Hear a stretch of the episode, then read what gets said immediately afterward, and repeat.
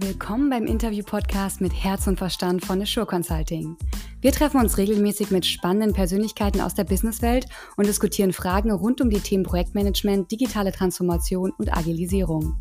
Wir schauen uns Change Erfolgsstories genauer an und wollen wissen, was bewegt die Projektwelt von morgen und wie können wir gemeinsam schon heute mit Herz und Verstand die richtigen Weichen für zukünftige Erfolge stellen.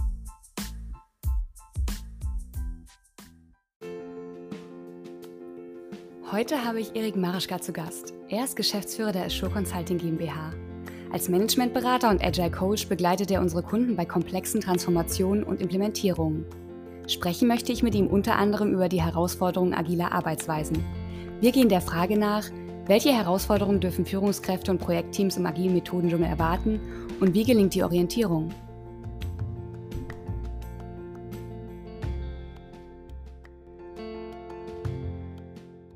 Hallo Erik, schön, dass du heute hier bist. Wo bist du gerade und was treibt dich um? Ja, hallo Marte, schön, dass wir sprechen. Ich bin nicht überraschenderweise im Homeoffice, aktuell äh, in München. Da steht mein Homeoffice.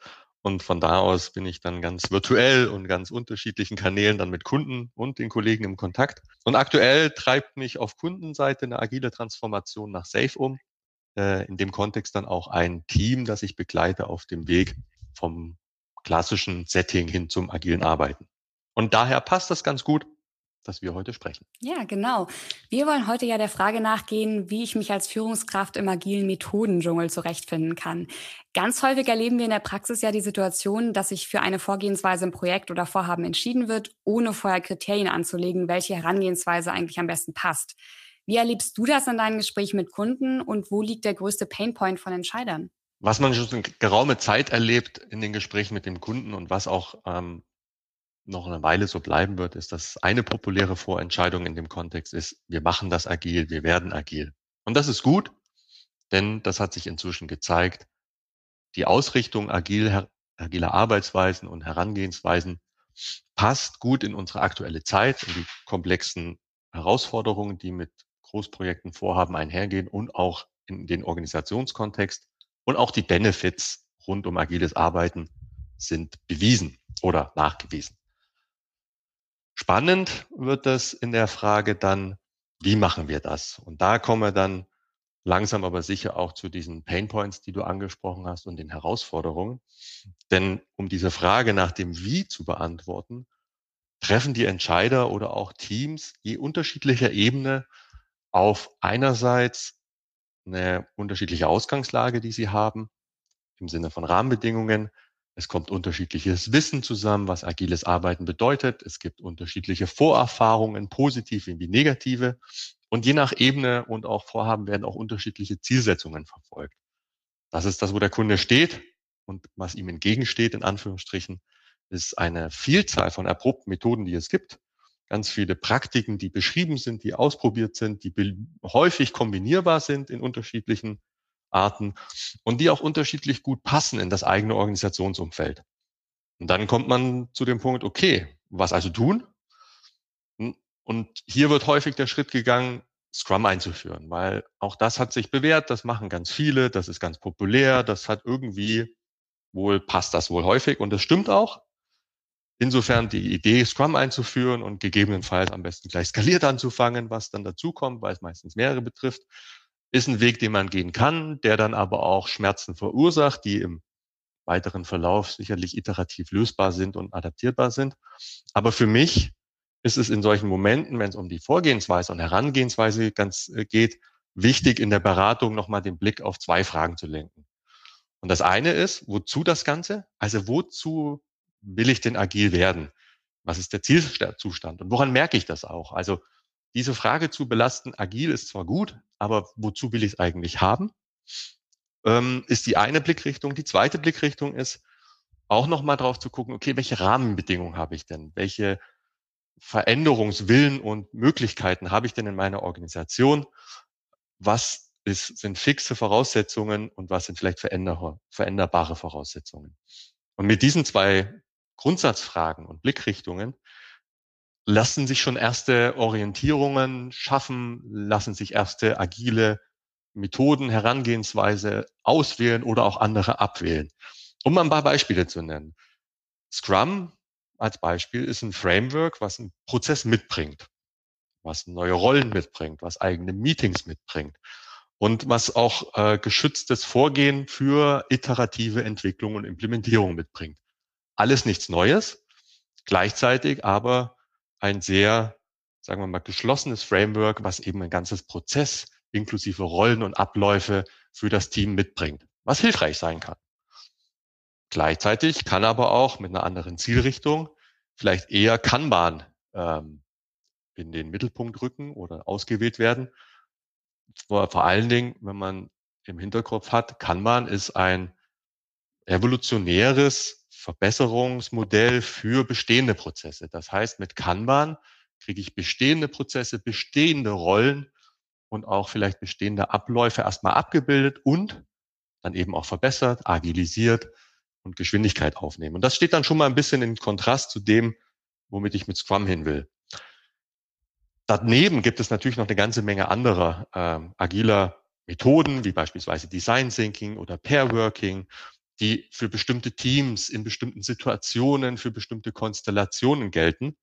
Oder im Gegenstück dazu, sobald ich über mehrere Teams nachdenke, natürlich auch die Skalierungsfrage wieder auf das, äh, aufs Tableau kommt, um übergreifende Teams und übergreifende Zielsetzungen zu verfolgen und dann zu überlegen, nehme ich Elemente aus Safe oder ist es Safe als Framework sowieso? Ähm, ist es sowas wie Less? Oder sind es vielleicht so Ansätze mit mehreren Teams, die beispielsweise so in dem Open Space Agility Modell drin stecken, das eine andere, vielleicht noch leichtere Vorgehensweise beinhaltet? Das ist so schon die erste Ableitung aus der Frage, wo will ich eigentlich hin? Und die zweite Frage, die zweite Blickrichtung mit dem Thema Rahmenbedingungen gibt auch nochmal Ansätze, bestimmte Methoden und Herangehensweise zu favorisieren oder eben auch nicht. Nämlich diese Fragen, wie weit äh, habe ich denn mein Team zusammen?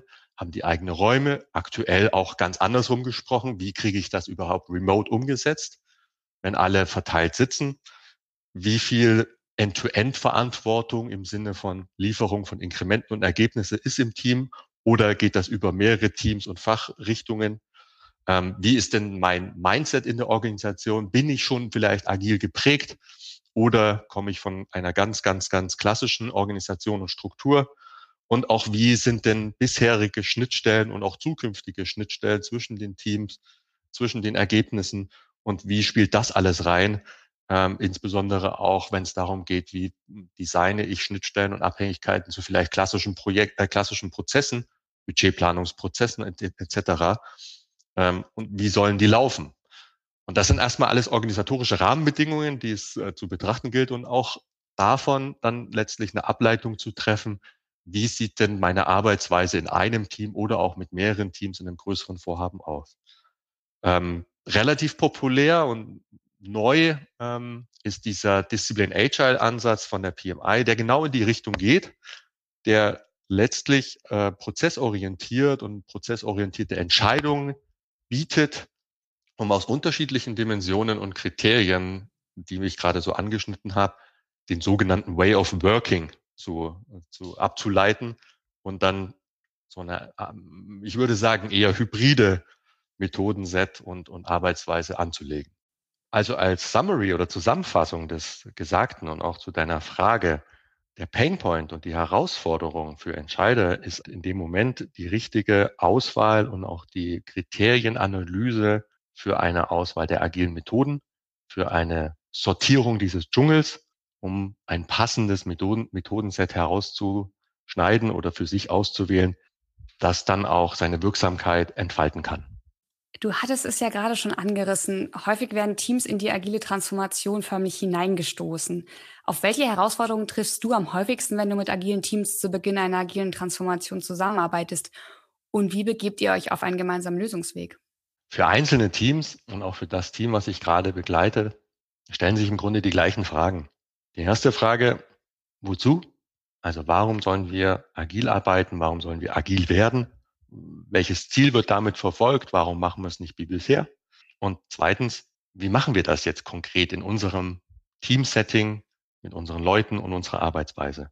Und hier brauche ich zum einen die, die Antworten aus der sozusagen grundsätzlichen Ausrichtung um, um hier Leitplanken zu, gelb, zu geben für das Team.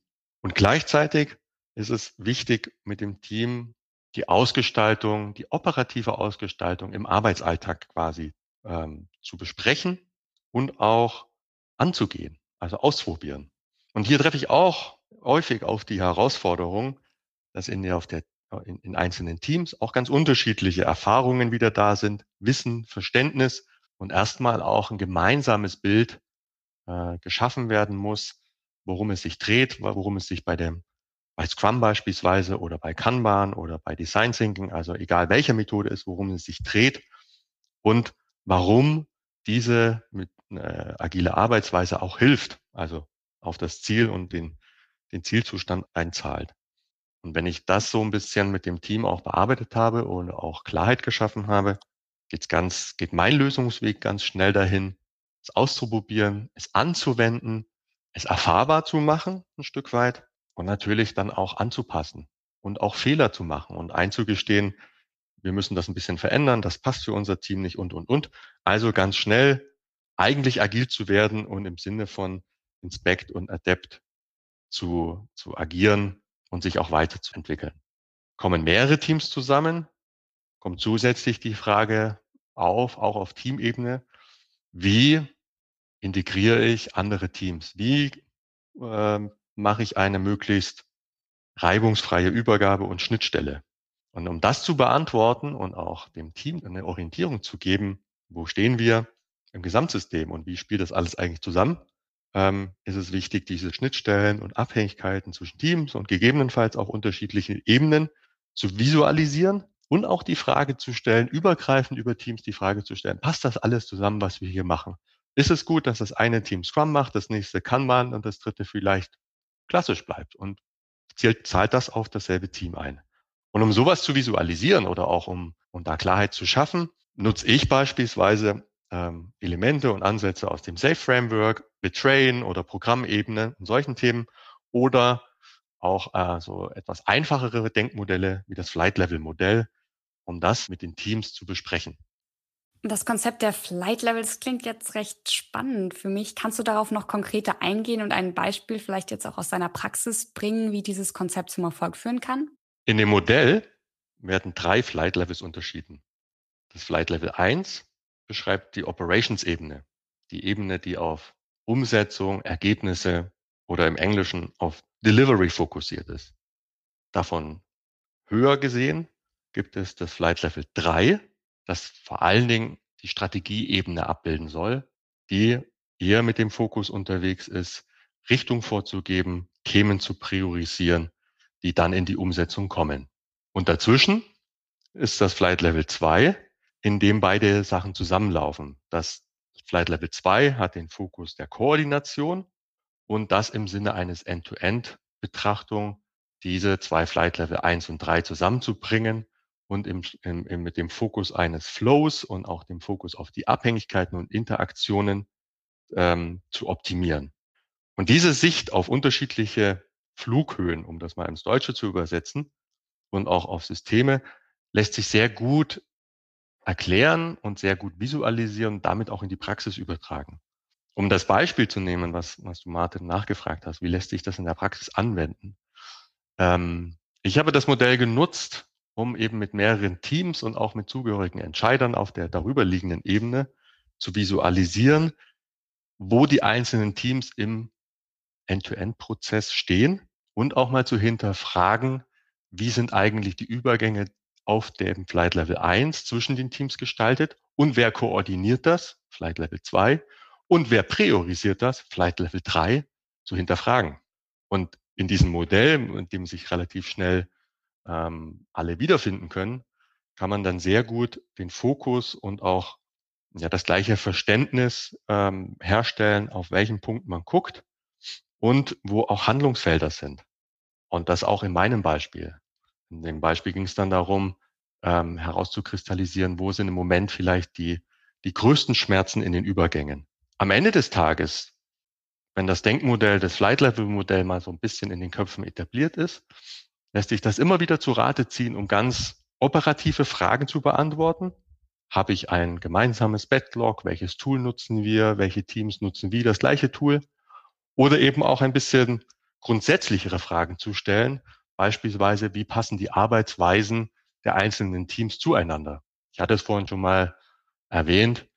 Wenn ich unterschiedliche Teams habe mit unterschiedlichen Methoden, ähm, verfolgen die vielleicht auch unterschiedliche Zielsetzungen. Das heißt, ein Team fokussiert sich vielleicht mit, das, mit dem Thema Pair Work oder, oder Design Thinking eher auf bestimmte Situationen oder auf Qualität.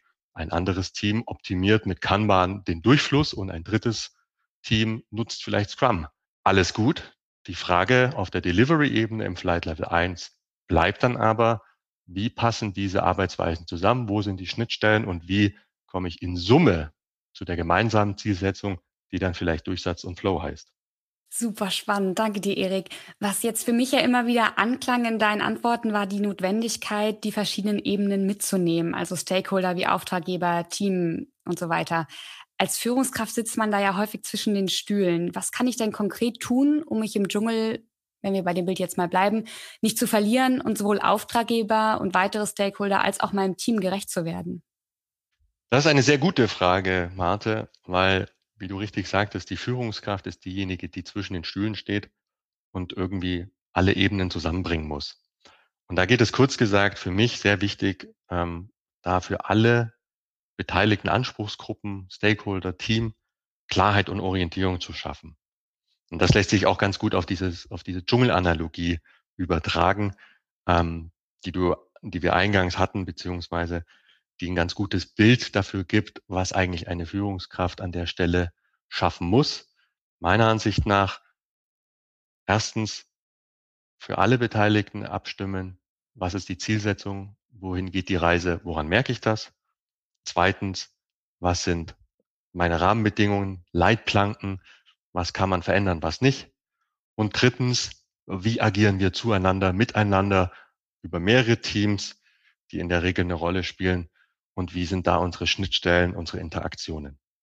Und wenn ich Klarheit in diese Punkte kriege und vor allen Dingen ein sogenanntes Alignment ähm, mit Stakeholder, Team, Auftraggeber schaffe, dann schaffe ich einen gemeinsamen Ausgangspunkt und eine Klarheit darüber, wo wir stehen, wo wir hinwollen und welche agilen Arbeitsweisen wir nehmen oder kurz formuliert, in welche Richtung wir im Dschungel laufen. Und damit wir alle in dieselbe Richtung laufen, ist es wichtig für die Führungskraft eben alle auch mitzunehmen und alle dabei einzubinden, inklusive in der Fragestellung, wie wirkt sich das auf die konkrete Arbeitsweise aus? Wie wirkt sich das Tag für Tag aus? Wie ist eigentlich die agile Methode Scrum, Kanban, Design Thinking wirklich ausgestaltet? Und dann, ähnlich wie im Dschungel, die ersten Schritte gehen, ausprobieren, wo kommt man hin und daraus aus zu lernen.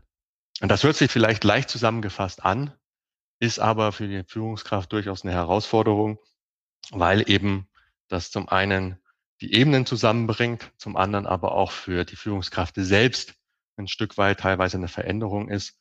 Deswegen gibt es solche äh, Begriffe und, und, und Vertiefungsthemen wie HR Leadership. Deswegen gibt es HR Coaches, die egal ob in-house oder extern in dieser Phase helfen. Und deswegen gibt es auch eine ganze Menge Fragen wieder an diesem Schritt. Wie agiere ich eigentlich als Führungskraft auf diesem Weg, die wir heute in der Tiefe, glaube ich, nicht noch vertiefen sollten oder können. Das würde den Rahmen sprengen, die aber äh, ganz spannend sind und wie gesagt, nicht nur dem Team und äh, die Stakeholder was abfordern rund um agile Arbeitsweisen, sondern eben auch der Führungskraft was abfordern, weil die, wie du schon richtig sagtest, ein Stück weit zwischen den Stühlen sitzen und ein Stück weit auch sich selbst verändern müssen. Das jetzt auf die Schnelle alles zusammenzufassen, würde ein Stück weit dem Thema nicht gerecht, ähm, um das es sich hier dreht, beziehungsweise können wir das vielleicht dann in einer der nächsten Folgen mal vertiefen und dann ganz speziell auf die Rolle von, von HR Leaders oder eben HR Coaches und deren Zusammenspiel ähm, betrachten und das dann vielleicht in einer der nächsten Podcast-Folgen nochmal etwas nachgehen. Absolut, Erik. Da sage ich sofort ja. Danke für dieses Gespräch. Ich freue mich schon sehr auf das nächste Mal. Ja, danke Marte dir für das Gespräch. Ähm, hat Spaß gemacht und ich freue mich dann auf ein nächstes Mal zu vielleicht einem dieser Themen.